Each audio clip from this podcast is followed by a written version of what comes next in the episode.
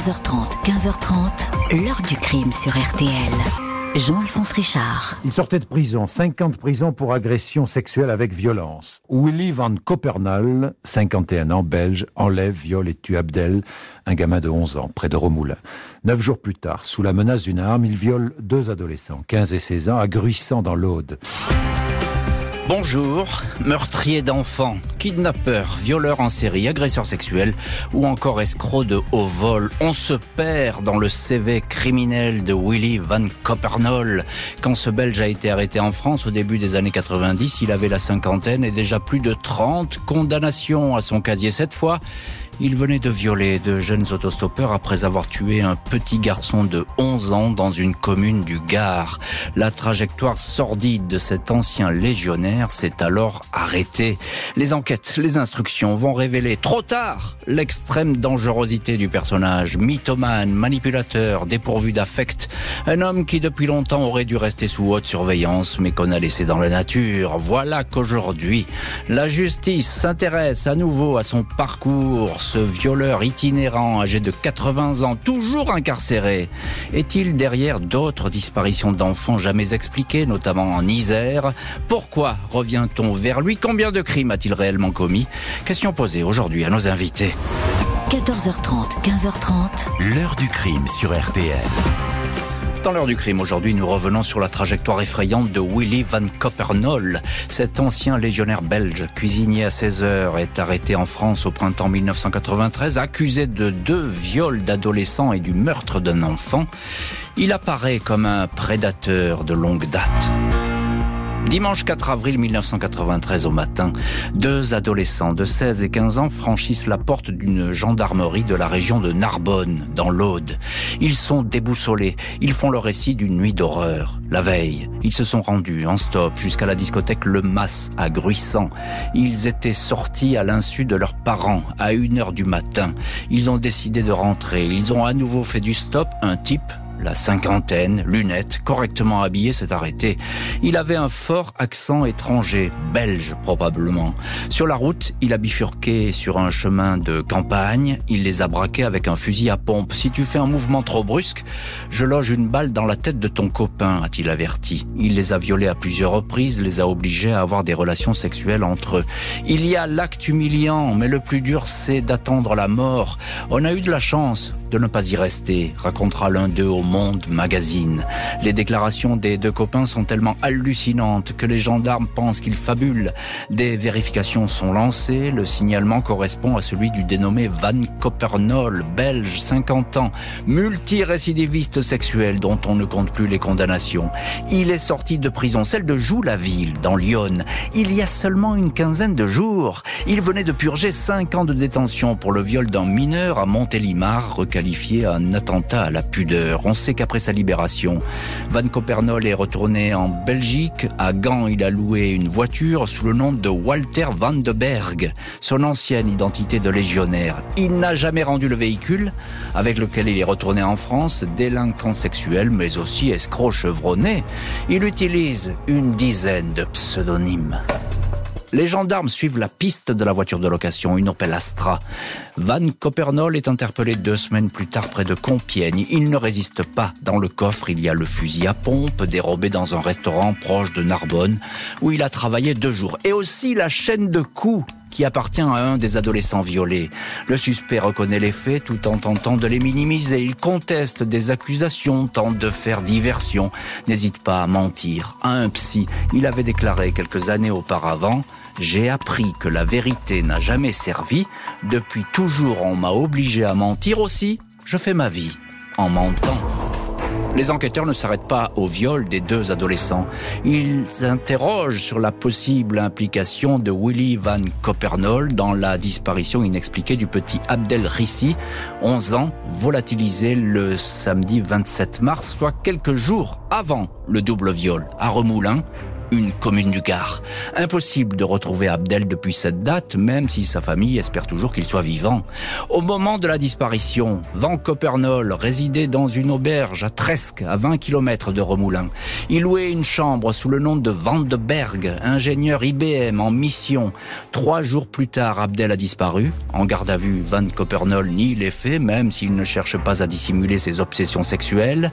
Benjamin d'une famille de 16 enfants, il dit lui-même avoir été violé à 7 et 13 ans par des religieux et un juge de paix. 30 condamnations, dont 5 en Belgique pour attentat à la pudeur ou rapt de mineurs. Quand c'est parti, c'est comme un rouage, ce n'est plus arrêtable, déclarera-t-il un jour.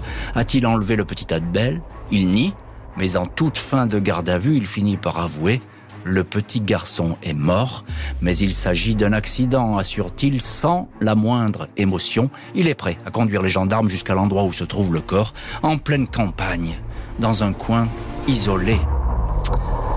Et Van Copernol va effectivement accompagner les enquêteurs à l'endroit où repose le corps du petit Abdel. Il va en donner son scénario bourré de mensonges et en multipliant les réflexions cyniques, comme il l'avait fait d'ailleurs pour les viols des deux autostoppeurs. On va voir ce qu'il raconte et ce qu'il cache. Copernol, dans la suite de l'heure du crime, on s'arrête sur le personnage en cette année 1993. Il a 50 ans. Bonjour Michel Henry. Bonjour. Merci infiniment d'avoir accepté aujourd'hui euh, l'invitation de l'heure du crime. Vous êtes journaliste indépendant et vous êtes en direct dans l'heure du crime, en ligne, je crois, depuis la région marseillaise. Euh, vous aviez suivi à l'époque le procès Copernol pour le journal Libération. On va en parler euh, de ce procès. Et puis vous avez signé un long article cet été dans Le Monde Magazine, le mystérieux parcours de Willy Van Copernol, le violeur d'autostoppeur. On est peut-être passé à côté d'un tueur en série. Et évidemment, ça, c'est quelque c'est une question que se posent aujourd'hui les, enquêteurs, les magistrats, et, ce, 27 euh, ans après euh, le viol du petit Abdel, et, pardon, le meurtre du petit Abdel, on ne saura pas s'il a été violé, et le viol des deux autostoppeurs.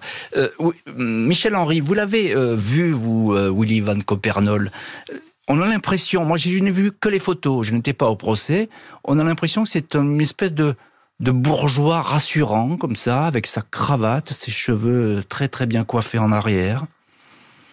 Oui, il y avait un gros décalage euh, pendant les audiences entre effectivement, euh, il avait un ton assez doux. Enfin, on sentait qu'il était capable d'embobiner euh, à peu près tout le monde et un énorme malaise qui euh, s'échappait de sa personnalité parce que c'était tout, tout ce qui lui était arrivé et tous les faits qu'il commettait qui étaient quand même assez atroces c'était toujours la faute des autres. Hmm. euh, donc il y avait une, vraiment un très gros malaise pendant tout le temps de l'audience et aussi une très grosse tension euh, le public notamment était très très euh, remonté contre lui. Bien il s'en même pris à son avocat. Et comprenait pas qu'on hmm. quelqu'un puisse le défendre. Alors on est on retourne en, 1993 là ce, ce mois d'avril 93 avait effectivement effectivement cette euh, série de, crimes. Hein. Il y a le meurtre du petit Abdel, il y a ces deux autostoppeurs qui, euh, qui sont violés.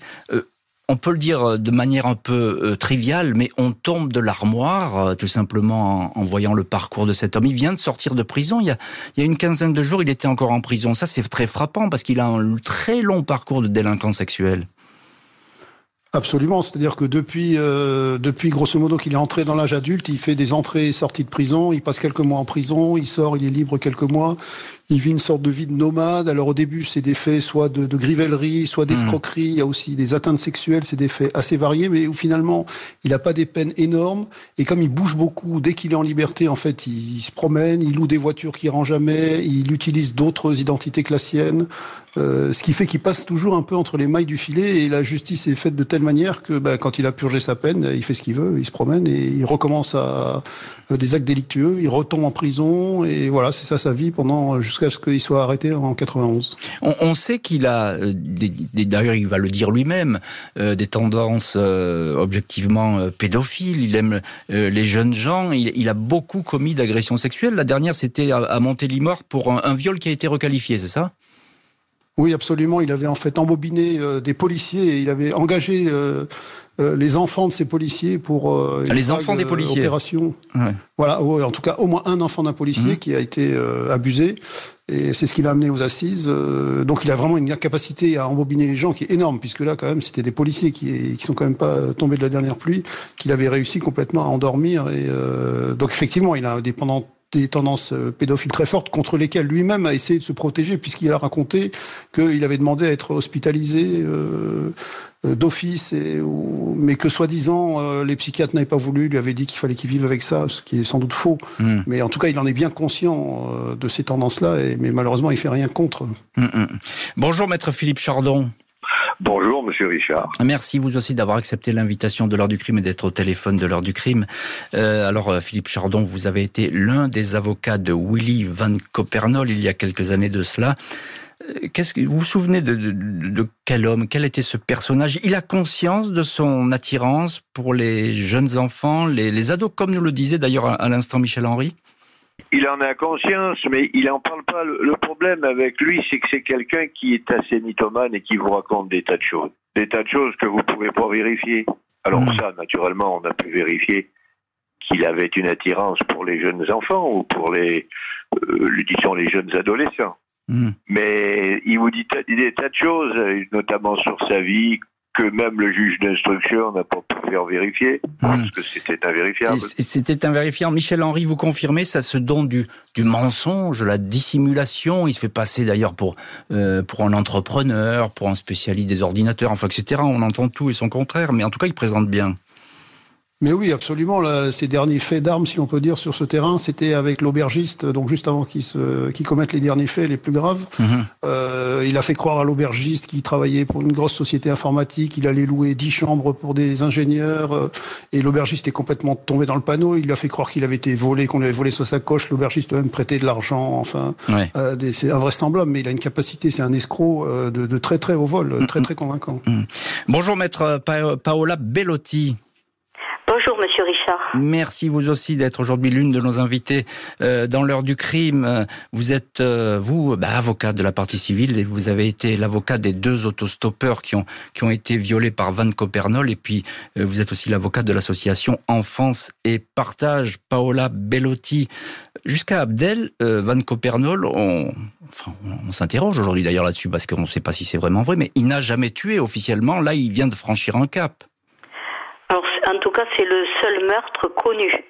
Je hmm. dois dire qu'en tuant le jeune Abdel, euh, Van Copernol a effectivement franchi un cap.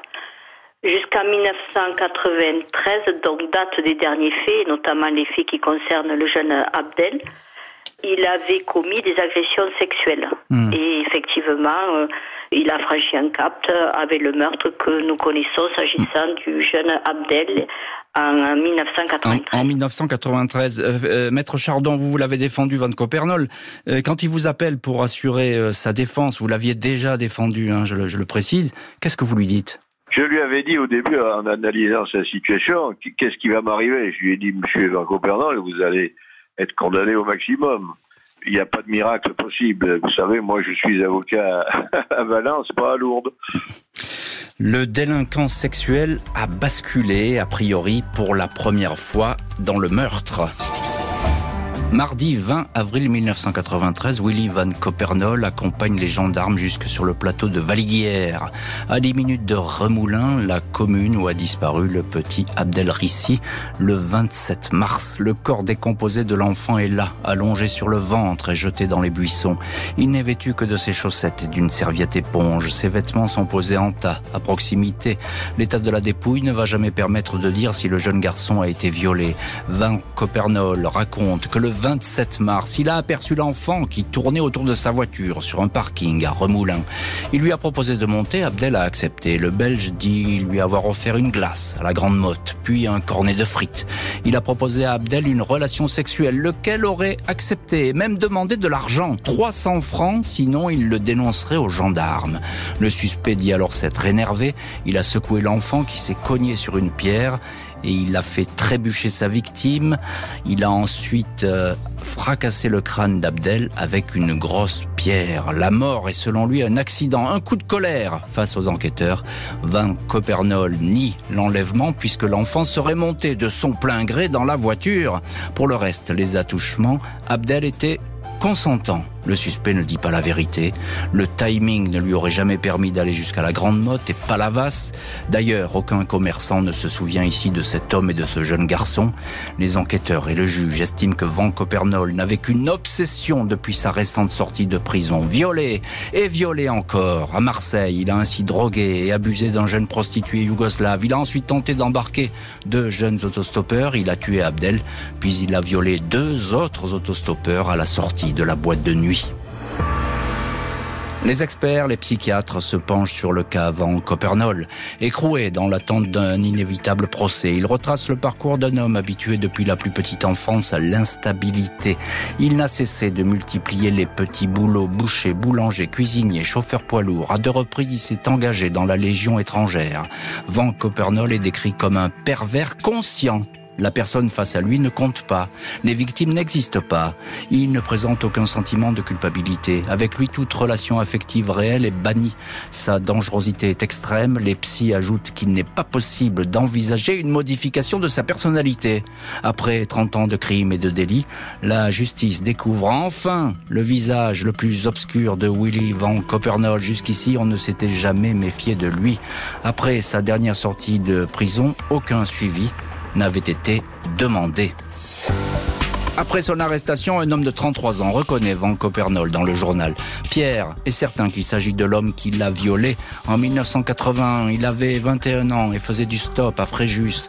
Lors d'un arrêt, l'individu lui avait mis un couteau sous la gorge. Il l'avait abusé de lui dans un coin de Bourgogne. À l'époque, Pierre avait déposé plainte dans une gendarmerie. Il avait donné le signalement de l'homme, celui de sa voiture, une Fiat Ritmo rouge en prévenant « il est dangereux, il va recommencer, mais, il n'avait pas été entendu. La plainte va se perdre. Pierre dira avoir cherché pendant des années son agresseur, sans résultat.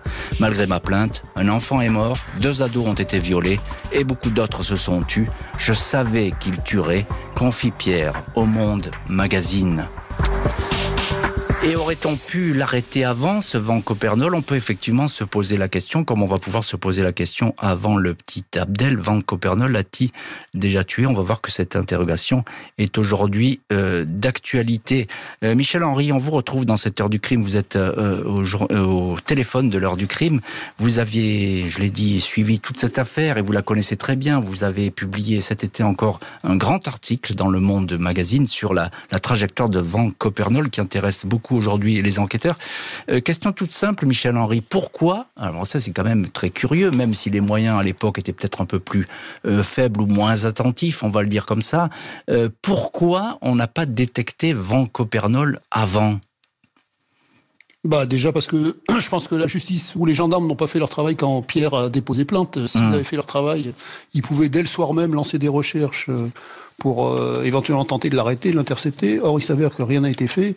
Et donc, entre 81 et au moins 89, quand il a été de nouveau arrêté à Valence, bah, il s'est rien passé. Donc là, il y a effectivement un énorme problème. Ensuite, je pense que euh, il n'y avait pas à l'époque euh, l'attention qu'il y a aujourd'hui à ce qu'on appelle les tueurs en série. Tout à fait. Euh, mmh. Les profilages, etc. Tout ça n'existait mmh. pas vraiment. Donc, mmh. on n'avait pas vraiment en tête de se dire, ah bah tiens, peut-être qu'il a commis d'autres faits. Surtout que lui, quand il passe aux assises en 95, bah, il a déjà un meurtre et deux viols sur le dos, si on peut dire. Et donc, il est sûr de se prendre perpète. Et là, à partir de ce moment-là, la justice se dit, bah, à quoi ça sert de chercher d'autres cas, ce qui aujourd'hui est scandaleux aujourd'hui. Mais il faut se remettre un peu aussi dans le l'état d'esprit de l'époque. Et dans le contexte de l'époque. Alors, euh, encore un mot, Michel Henry, parce que c'est votre papier, il faut vraiment le lire dans le Monde Magazine, parce que c'est un très très bon article, très fouillé et très instructif justement sur, sur cette époque où on a laissé peut-être passer cet homme. Euh, Pierre, l'homme qui a été violé en 1981, hein, 1981, c'est pas hier. Euh, cet homme qui a été violé, vous l'avez retrouvé, vous l'avez interviewé. Lui, il est formel, il dit, moi j'ai tout fait pour dire, attention, il est dangereux, il va recommencer, j'en avais la certitude, c'est ce va dire aux gendarmes? Et c'est aussi ce que disent les deux autostoppeurs, les deux jeunes donc de 16 et 17 ans qui ont été violés en 93. Ils disent exactement la même chose. Eux, ils disent, mais nous, on est sûr que c'est un type qui, est capable de tuer. Pour eux, euh, il se rendait compte que c'était un type qui n'avait aucun, absolument aucun scrupule et qui allait au bout s'il fallait aller au bout. Donc hmm. euh, toutes les, les, trois personnes en tout cas euh, qui disent avoir été victimes de lui, dont Pierre, sont formelles sur cet aspect-là. Et Pierre a mené lui-même une énorme enquête tout seul. Il est allé en Espagne pour rechercher, retrouver Van Copernol, etc. Il a hmm. mené une, enquête incroyable, hmm. tout seul puisque la, la, la, justice ne faisait rien. mais effectivement, tous ces, tous, enfin en tout cas ces trois personnes sont absolument formelles là-dessus. Pour eux, c'est un type, c'était un type ultra dangereux et qui, euh, et qui, euh, qui n'hésiterait pas à aller jusqu'au bout s'il fallait. Et à récidiver, à recommencer, effectivement, il y a cette inertie judiciaire que vous décrivez bien dans cet article, Michel Henry, à travers des témoignages que vous avez recueillis. Et ça, c'est extrêmement instructif sur cette époque euh, qui, j'espère, est révolue, parce que là, effectivement, on faisait pas grand-chose pour le retrouver, ce Van Copernol. Maître Philippe Chardon, vous, vous l'avez défendu, Van Copernol. Alors, euh, juste un mot sur le meurtre du petit Abdel. Abdel, il a 11 ans, c'est une victime fragile, vulnérable, mais quand on écoute ce dit Van Copernol aux enquêteurs. Lui, il dit, bah, c'est lui presque qui m'a provoqué, il, a, il a demandé de l'argent, etc. On peut pas le croire, Van Copernol. Ça, je lui ai très vite dit que c'était pas un système de défense, que je hmm. voulais pas savoir si c'était vrai ou pas vrai. Moi, personnellement, je pense que c'est pas vrai, mais hmm. je, lui, je lui ai dit ça, je veux pas savoir si c'est vrai ou pas vrai. De toute façon, ça, ça sera pas plaidable. Hmm. Alors, euh, abandonnons ce type de défense. Voilà. Et il n'a jamais itérait lors de l'audience ce qu'il avait dit, qui était d'ailleurs pas crédible. Oui, parce que c'est effectivement, ça tenait pas la route, c'était pas crédible. Maître Paola Bellotti, avocat des deux autostoppeurs qui ont été euh, violés par Van Copernol et puis de l'association Enfance et Partage, quand on écoute votre confrère, Maître Chardon, on a le sentiment qu'il a peur de rien, euh, Van Copernol. Oui, il a peur de rien, il est très hautain, théâtral, euh, il a passé sa vie en prison, donc au pire c'est quoi? C'est euh, dans sa vie c'est qu'il aille en prison. Mm. Donc pour lui euh, c'est une fatalité certainement, mais en tout cas c'est pas grave. Hein. Mm. Donc il n'a peur de rien et il arrive à manipuler tous les gens et même des personnes qui avaient des statuts qui normalement auraient dû leur permettre de voir que c'était un manipulateur, un escroc et qu'il fallait faire attention euh, à ce personnage. Hmm. Alors un mot sur le rapport des psychiatres, parce que ce rapport il est spectaculaire, il est accablant, on en voit rarement en matière criminelle de cet ordre. Il n'est pas accessible à la culpabilité et on dit que finalement il est, il est incurable. Ah oui, c'est effectivement c'est le terme, c'est effrayant. Les experts euh, ont précisé, euh, dans la dernière affaire qui nous occupe et qui concerne le jeune Abdel et les deux victimes narbonnaises dont je défendais les intérêts, les experts avaient précisé qu'ils euh, développaient une organisation perverse. Mmh. Et cette organisation était très bien maîtrisée, centrée sur lui-même, sans prendre en considération l'existence même de la victime. Mmh et les experts avaient pu conclure qu'il n'y avait aucune perspective de réadaptation. Pour le double viol des autostoppeurs et la mort d'Abdel, l'ancien légionnaire va comparaître aux assises. 27 mars 1995, Willy Van Copernol est devant la cour d'assises du Gard à Nîmes, costume cravate, légèrement bedonnant. Grosse lunette à monture noire, cheveux noirs lissés en arrière. Sa journée du 27 mars 93, l'enlèvement et la mort du petit Abdel est décryptée. Après le meurtre à coups de pierre, Van Copernol est rentré comme si de rien n'était à l'auberge Saint-Pierre, à Tresque. Il a mangé de bon appétit. Au restaurateur, il a raconté qu'on lui avait volé sa sacoche. Un mensonge. L'hôtelier lui a spontanément prêté 1000 400 francs. Trois semaines plus tard, il n'a montré aucune émotion face au cadavre en putréfaction du jeune garçon, comme étranger au fait.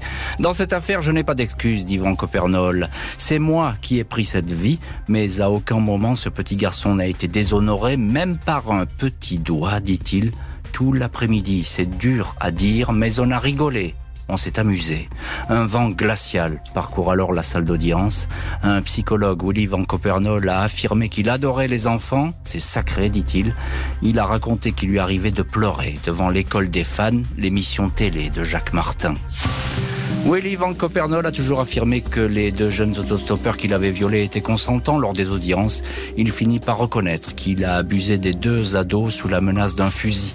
Deux victimes qui lui font face et décrivent l'enfer vécu cette nuit-là. L'accusé répond, si j'avais pu avoir dans ma vie une relation sexuelle normale, je ne serais pas là jeudi 30 mars 95.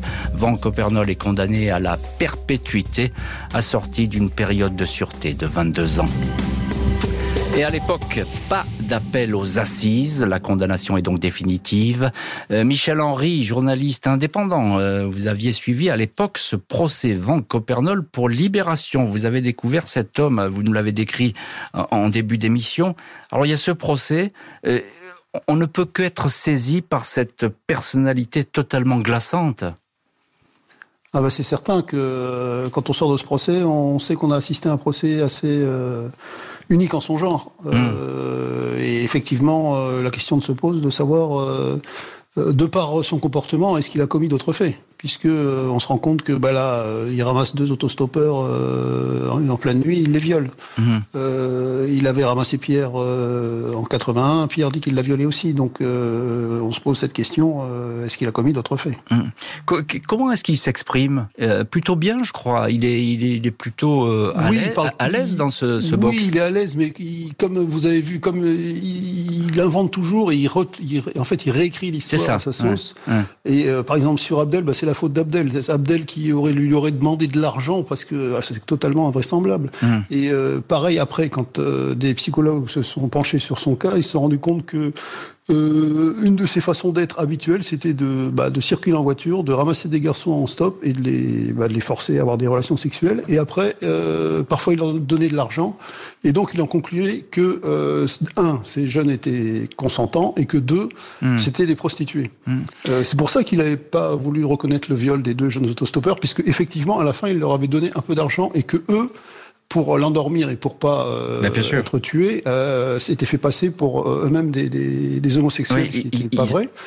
Et donc, il est constamment en train de réécrire l'histoire à sa sauce. Et donc, euh, c'est assez effarant quand vous connaissez vraiment les faits. Mais parfois, on ne connaît pas les faits. Par exemple, sa relation, ce qui s'est passé l'après-midi avec Abdel, bah, on ne sait pas ce qui s'est passé. On n'a que sa version à lui. Mais on est certain que sa version à lui n'est pas la bonne. Bien sûr. Et, effectivement, le, corps était tellement dégradé qu'on n'a pas pu aller très loin dans les expertises médicales.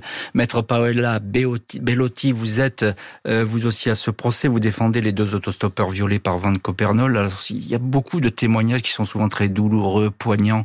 Comme d'ailleurs ceux de la famille d'Abdel et de vos clients, les deux autostoppeurs. Ah oui, oui, c'est un procès qui m'a marqué. Ça a été tellement douloureux, euh, surtout quand on entendait les victimes, euh, la famille euh, hmm. du jeune Abdel. Je crois que j'ai été la première à verser des larmes, mais après il y a d'autres professionnels qui ont versé des larmes. C'était atroce à entendre, hmm. surtout quand il évoquait les faits avec euh, ce recul, sans remords, sans apathie. Mmh. Ça m'a beaucoup marqué. Mmh. Maître Bellotti, perpétuité, euh, on a le sentiment que la justice a vraiment pris trop tard la mesure du personnage. Ah oui, je dirais enfin, enfin. Mais bon, comme je vous l'ai dit, l'avant-dernière condamnation, était poursuivie pour viol. Et là, mmh. enfin, à mon avis, il aurait dû euh, être condamné à plus. Mais bon, à l'époque, ça a été requalifié à l'attentat à la pudeur. Il a été condamné à 5 ans d'emprisonnement. Hmm. C'est la justice des hommes. C'était d'autres mentalités. Euh, on a beaucoup évolué depuis cette date.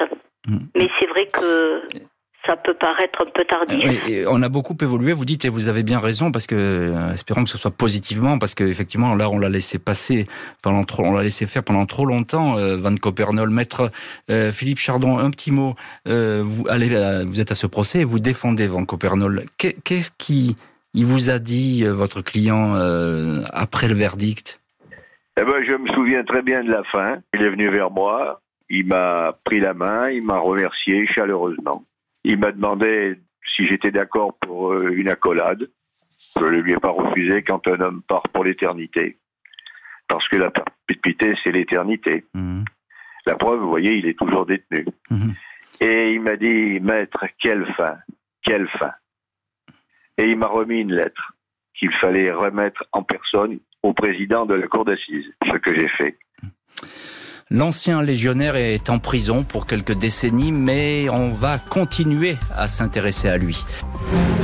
Septembre 2022, le pôle national des crimes en série ou non élucidés de Nanterre inscrit Willy Van Copernol sur une liste de suspects dont il faut étudier de près le parcours. Deux autres condamnés, Patrice Allègre et Nordal Lelandais, sont concernés. Van Copernol, 79 ans, incarcéré à la maison d'arrêt de Bapaume, intéresse aussi beaucoup la justice car pendant des années, il a sillonné la France et la Belgique, cumulant petits boulots et agressions sexuelles. Il s'agit de savoir où il se trouvait quand certains crimes non résolus, enlèvements, disparitions, mystérieux suicides ont été perpétrés. En 2017, le Belge avait déjà été entendu par les gendarmes de Grenoble dans l'affaire des disparus de l'Isère. Dix jeunes enfants tués ou disparus lors de la décennie 80-90. Parmi eux, les cas de Ludovic Janvier, 6 ans, Grégory Dubrul, 8 ans, ou encore Fabrice Ladoux, 12 ans. L'avocat Didier Seban estime que Van Copernol peut correspondre à la description de l'homme qui a enlevé Ludovic Janvier. Willy Van Copernol est aujourd'hui sous surveillance, sa vie passée examinée par les experts. C'est quelqu'un qui a un parcours criminel dont on ne peut nier l'importance. Il a un profil, indique l'avocate Corinne Herman au site d'information Les Jours. On est peut-être passé à côté d'un tueur en série, ajoute-t-elle dans Le Monde Magazine. Et ce journal, Le Monde Magazine, eh ben, dans ce journal, c'est vous, Michel Henry, qui avez rédigé cet article sur la trajectoire euh, incroyable de Willy Van Copernol. 27 ans après, 29 ans après, pardon, la justice continue à, s'intéresser à lui. On examine son parcours criminel, comme on dit. en clair, ça veut dire quoi, Michel Henry?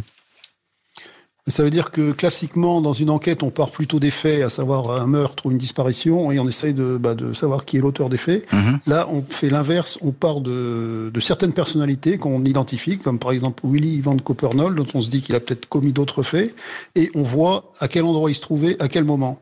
Et euh, on se rend compte à ce moment-là, par exemple pour les disparus de l'Isère, est-ce qu'il était dans la région euh, au moment où les faits se sont produits et si oui, est-ce qu'il était dans la région euh, au moment où les faits sont produits Est-ce qu'on pourrait éventuellement le, raccrocher à ces faits? Donc, euh, en fait, on part de la personnalité des hmm. gens plutôt que des faits. C'est une façon complètement différente de mener les enquêtes. Oui, je, comprends bien, et c'est assez nouveau d'ailleurs cette, cette technique. Euh, effectivement, maintenant, les, policiers et, les juges sont partisans de l'employé, et c'est plutôt une bonne chose. Mais on remonte là aux années 80-90. Euh, c'est compliqué avec un tel personnage qui n'a pas arrêté de bouger, de changer de voiture. Il a même été, je crois, euh, chauffeur poids lourd à une époque. Évidemment, c'est très compliqué. Euh, maintenant, il y a quand même des bornes dans son parcours, puisqu'il est allé souvent en prison, donc on, est capable de savoir hmm. à quel moment il est entré en prison, à quel moment il en est sorti. il y a des moments où il a travaillé dans certains endroits, mais c'est compliqué parce qu'aujourd'hui, vous avez des traces, parce qu'il y a beaucoup de choses grâce à, à nos données euh, numériques, mais dans les années 80, ça n'existait pas. Donc effectivement, c'est très compliqué avec un type qui est nomade de savoir, euh, eh ben, en mars 83 où il se trouvait, et en avril 87 où il se trouvait. Euh, donc ça, effectivement, c'est une grande partie du boulot des, enquêteurs aujourd'hui. Alors Michel Henry, vous avez beaucoup enquêté sur le personnage. là, on tombe sur les disparus de l'Isère. Alors effectivement, c'est une série de, de dix meurtres et disparitions. On ne sait pas trop où sont passés parfois les, ces, ces enfants. Mais pourquoi l'Isère Pourquoi on se, rapproche de lui dans ce dossier plus précisément? Parce que c'est une affaire, euh, des affaires, une dizaine d'affaires qui sont non élucidées. Mhm. Euh, et donc, euh, on essaye d'élargir le, spectre des personnes susceptibles d'y avoir eu un rôle. Mhm. Donc, ce sont des dossiers qui ont été réanimés maintenant par le pôle Cold Case de Nanterre. Mhm. Effectivement, on essaye maintenant de voir s'il y a d'autres personnes qui n'ont pas été pour l'instant incriminées, qui pourraient y, y être impliquées. Bien sûr, qui, qui pourraient être impliquées dans, dans ces dossier. Maître Paola euh, Bellotti, vous avez été euh, avocate des deux autostoppeurs violés par euh, Willy Van Copernol et vous étiez donc au procès de Van Copernol. Vous êtes surtout avocate aujourd'hui de, de l'association Enfance et Partage. Est-ce que selon vous, je vous pose la question très directement, est-ce que Van Copernol a, a fait d'autres victimes? Alors, à mon avis, oui, c'est incontestable. Moi, je dis que c'est un agresseur puissance 10. Il y a d'autres victimes. Déjà dans les dossiers que j'ai eu à traiter, à connaître, il y a d'autres victimes, mhm. mais une notamment qui n'a pas déposé plainte, mhm. qui pense avoir été violée après avoir été endormie par euh, Van Copernol. Mhm. Et puis il y a eu des tentatives. Il y a, je me souviens de deux autostoppeurs qui ont échappé au pire en partant à temps. Mm. Ils mm. avaient constaté qu'il avait une attitude bizarre et ils ont demandé à, à ceux que euh, Van Copernol s'arrête et les dépose mm. sur la route. C'est son mode opératoire aujourd'hui hein, qui intéresse les enquêteurs pour recouper toutes ces affaires. C'est le mode opératoire, oui. Et à partir du parcours, de la localité euh, et, des victimes et de ce qu'on a pu reconstituer, à partir des victimes, ça va être le, le mode opératoire qui va aider, à mon avis, les enquêteurs. Hmm. L'éternel suspect a-t-il commis d'autres crimes? Pour l'instant, il garde le silence, en prison. Willy Van Copernol, l'un des plus anciens détenus de France, n'a jamais formulé de demande de libération conditionnelle alors qu'il y est virtuellement autorisé. Il ne s'est jamais fait remarquer lors de sa détention. Reste à savoir si ce détenu tranquille et bien élevé cache des secrets criminels indicibles, peut-être des homicides qui auraient été perpétrés bien avant celui du petit Abdel. La juge Sabine Kéris, l'une des magistrates du pôle des Colcays à Nanterre, s'intéresse à l'individu. S'il est confondu, la vérité avancera. S'il est innocenté, les investigations se poursuivront, indique un autre magistrat. Dis toujours qu'un tueur en série, il a commencé par des actes moins graves, puis il va, il va avoir des actes beaucoup plus graves jusqu'à l'ultime. C'est pour ça que le parcours de vie qui nous donnera le parcours criminel est important. Et il va falloir qu'on reconstitue cette série-là. Et ces déclarations sont celles de maître Corinne Herman, l'une des avocates des parties civiles dans ce dossier des, disparus de, de l'Isère, avec cette piste Van Copernol qui s'ouvre aujourd'hui. Euh, Michel Henry, journaliste indépendant, et vous connaissez parfaitement ce dossier Van Copernol. Vous avez, je le répète, signé un grand article dans Le Monde Magazine euh, sur ce sujet, sur la trajectoire de ce personnage qui est vraiment euh, hors norme et très particulier pour l'instant, il est en prison, Van Copernol. On a l'impression qu'il, depuis des années, il cherche à se faire oublier. Euh, c'est un détenu modèle. Il n'a même pas demandé euh, d'être libéré alors qu'il y a droit. Alors si, je crois qu'il y a quelques années, il avait fait une demande de libération, mais qui remonte déjà à plusieurs années et qui n'a pas été satisfaite. Mais mhm. depuis, effectivement, apparemment, il n'a pas fait de demande. Après, on n'a pas eu de contact avec lui, donc on ne sait pas exactement euh, mhm. ce qu'il pense. Mais c'est clair que, bah, pour l'instant, il est en détention. Il a quand même 80 ans, ce qui est quand même. Euh, oui, c'est. Et je pense que quand on a 80 ans et qu'on est détenu depuis. Euh, 1993, euh, ben, on est quand même euh, mmh. assez vieux. Mmh. Donc euh, c'est pour ça aussi que la justice ben, doit faire assez rapidement ses enquêtes pour savoir si effectivement il peut être accroché à certains faits et donc avancer, ou s'il doit être disculpé et. Poursuivre ces enquêtes vers d'autres personnages. Et c'est souvent le cas avec euh, ce genre de, criminels chevronnés et qui souvent ont, goûté euh, trop longtemps, très longtemps à la prison, euh, c'est qu'il faut les mettre devant le fait accompli pour qu'effectivement ils reconnaissent les faits. Sinon, ça sert à rien. Si on va voir Van Copernol, je suppose aujourd'hui en prison pour lui demander s'il a fait tel ou tel acte, on est, je suis pas sûr qu'il ait une réponse. Là, ça va être aussi, c'est un travail de dentelle hein, pour, pour les policiers et les magistrats bah, c'est effectivement d'arriver et puis de lui poser les bonnes questions, d'avoir des faits à lui soumettre, puisque déjà en 2017, euh, il avait été extrait euh, déjà dans l'affaire des disparus de l'Isère, mais a priori ça n'avait rien donné, puisque à ce moment-là, ben, je pense que les enquêteurs n'avaient pas beaucoup de billes euh, à, lui soumettre. Hmm. Donc lui, effectivement, spontanément, va peut-être pas raconter tout. Donc effectivement, il faut mener une enquête quand même extrêmement solide avant de hmm. bah, éventuellement de l'extraire et de l'interroger. Hmm. Maître Paola Bellotti, on entend ce que dit Michel Henry, qui encore une fois connaît très bien ce dossier Van Copernol. Euh, vous, vous êtes euh, avocate aujourd'hui de l'association Enfance et Partage et vous avez été euh, parmi avocates des partis civils dans ce dossier Van Copernol. J'ai envie de vous demander, mais après tout, Van Copernol, il a 80 ans. il sait qu'il va finir ses jours en prison ou dans un hôpital. Pourquoi est-ce qu'il continuerait à se taire s'il a commis d'autres forfaits? Il n'a plus rien à perdre. Moi, je, pense que ça fait partie de sa personnalité. Euh, il va pas parler. En hmm. tout cas, s'agissant des viols et des agressions sexuelles, et pour lui, il a toujours contesté. C'est jamais des viols, c'est toujours euh, presque le consentement de la victime, hmm. même quand elles sont mineures. Hein. Il va pas euh, dire euh, oui j'ai commis des faits alors que lui-même considère que ce ne sont pas des faits répréhensibles. Je ne hmm. pense pas qu'il parle. Maître Bellotti, on le disait, c'est pas facile de remonter sa trace. Euh, d'abord à cause du temps qui est, qui est écoulé, et ça, le, temps est, vraiment mortifère dans ce genre d'affaires. Mais parce qu'aussi lui-même, il a, il a modifié, il a refait, reconstitué sa propre histoire. Il a, il a refait une, vie. On ne sait pas si c'est vrai ou si c'est faux. C'est un tissu de mensonges cet homme. Donc on ne sait pas si tout ça est, est vrai, l'endroit où il se trouvait, etc. C'est évident. Hein. Il ment tout le temps C'est un mythomane, il s'invente des vies. Je me demande même si lui, euh, il arrive à savoir euh, où est vraiment la réalité parce qu'il se persuade de choses qui n'ont pas existé. Mais je crois quand même qu'il y a un espoir, euh, un espoir de reconstituer enfin ce parcours. J'espère sincèrement, dans l'intérêt des victimes et de leurs familles, que qu'on puisse hmm. élucider ces affaires. Et je suis intimement persuadée que Van Copernol a commis de nombreux faits, puisque sa vie a été euh, celle d'un prédateur qui sortait de prison pour euh, trouver des victimes. Mmh. Pour trouver des victimes et, accomplir ces plus horribles forfaits, on espère effectivement que l'enquête du, du pôle judiciaire dédié au cold case va aboutir et qu'on aura peut-être des réponses, euh, pourquoi pas, à certaines questions qui sont posées aujourd'hui. On ne peut que l'espérer pour les familles de victimes. Merci infiniment, maître Paola Bellotti, Michel Henry et maître Philippe Chardon d'avoir été aujourd'hui les invités de l'heure du crime. Euh, merci à l'équipe de l'émission. Rédaction en chef Justine Vignot, préparation Marie Bossard, réalisation Jonathan Griveau. L'heure du crime, présenté par Jean-Alphonse Richard sur RTL.